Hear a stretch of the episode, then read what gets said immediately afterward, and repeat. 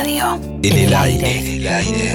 Y el argentino cada vez más está necesitado de hacer, es decir, de participar. Badía. Yo creo que si uno no pasó al pedo por la vida, Hay voces si uno no, no vivió solo para el ombligo de uno que hicieron la radio. y para satisfacer su ego solamente, yo voy a vivir en vos. Juan Alberto Badía. Hola, ¿qué tal? Buenas noches. En el aire. Siempre. Juan Alberto ya lo había decidido, ya decidió. Y le propuso a John, si manejo yo te aseguro un tour rápido por todo Buenos Aires. Te voy a mostrar todo, todo, todo para que te vayas con una buena impresión de acá. Y John le dijo, che, mirá, no hagas lo que hacen estos agentes de turistas que en dos minutos quieren mostrarte toda la ciudad y al final te va sin nada. Así que Juan tomó el volante del auto, lo llevó a, a Palermo, aprovechó las primeras luces del día con un tránsito liviano y le dijo, mirá, aprovechemos ahora que no hay tránsito, porque si no después es imposible. Le comentó que no conocía Londres, que le gustaría conocer. Mientras llegaba a la costanera, le mostró los carritos, se metió en el puerto y se paró en una parte de la zona portuaria para ver si John Lennon recordaba a Liverpool. Siguieron el paseo y en un momento Juan Alberto le pregunta, che, ¿cómo haces para pasear? Porque vos no podés caminar libremente. John hizo una comparación con las babosas.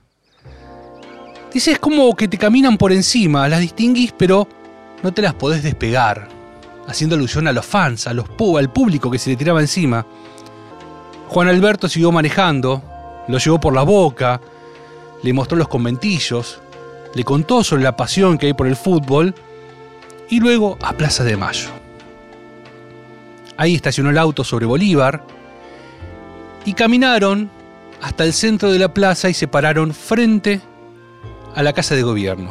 Le señaló el cabildo, le comentó sobre aquella independencia de la corona española, aunque John la verdad que no le prestaba demasiada atención, y en un momento empezó a correr a las palomas, estaba distraído.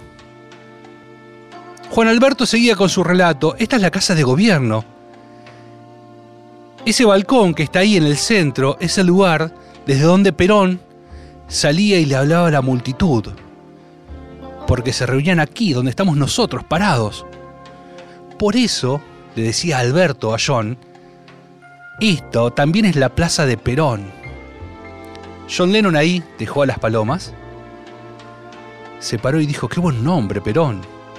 Suena fuerte y pisa fuerte, dijo.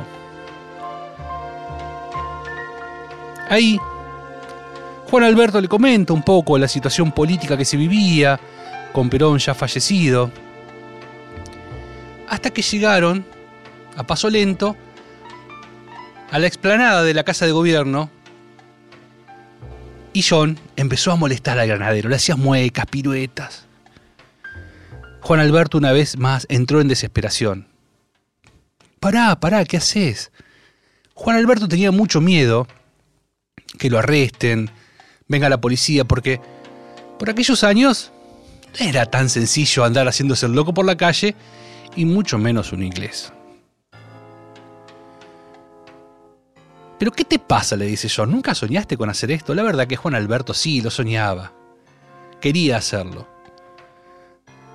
Cuando Juan Alberto notó la hora, le dijo, bueno, vení, vamos. Se subieron al auto, en aquel Peugeot 504.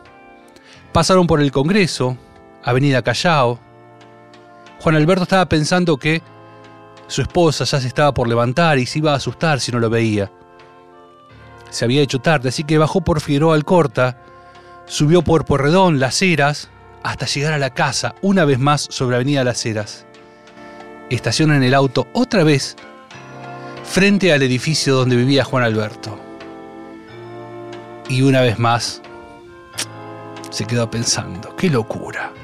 John Lennon en mi casa, con mi familia y a desayunar en la misma mesa que yo, lo hago todos los días.